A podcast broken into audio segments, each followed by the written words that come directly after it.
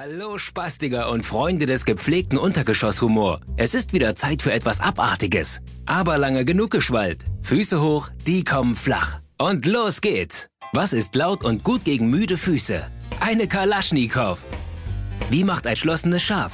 Ähm... Was fällt vom Baum, ist braun und riecht säuerlich nach Erbrochenem? Eine Kotztanie. Was ist arrogant und kräht auf dem Mist? Ein Hohn. Was ist rot, lebt in der Savanne, lacht komisch und signalisiert keinen Sex? Eine Damenhygiene. Peter, hast du jetzt eine feste Freundin? Paul? Nee, immer noch die wabbelige. Wie heißt das Kaubonbon für Buddhisten? Mao Om. Wie heißt das Betriebssystem für ganz, ganz Süße? Ment OS. Mentos. Oh. Du hast aber einen interessanten Akzent. Wo kommst du denn her? Aus der Kneipe. Wie heißt der kleinere Bruder von Elvis?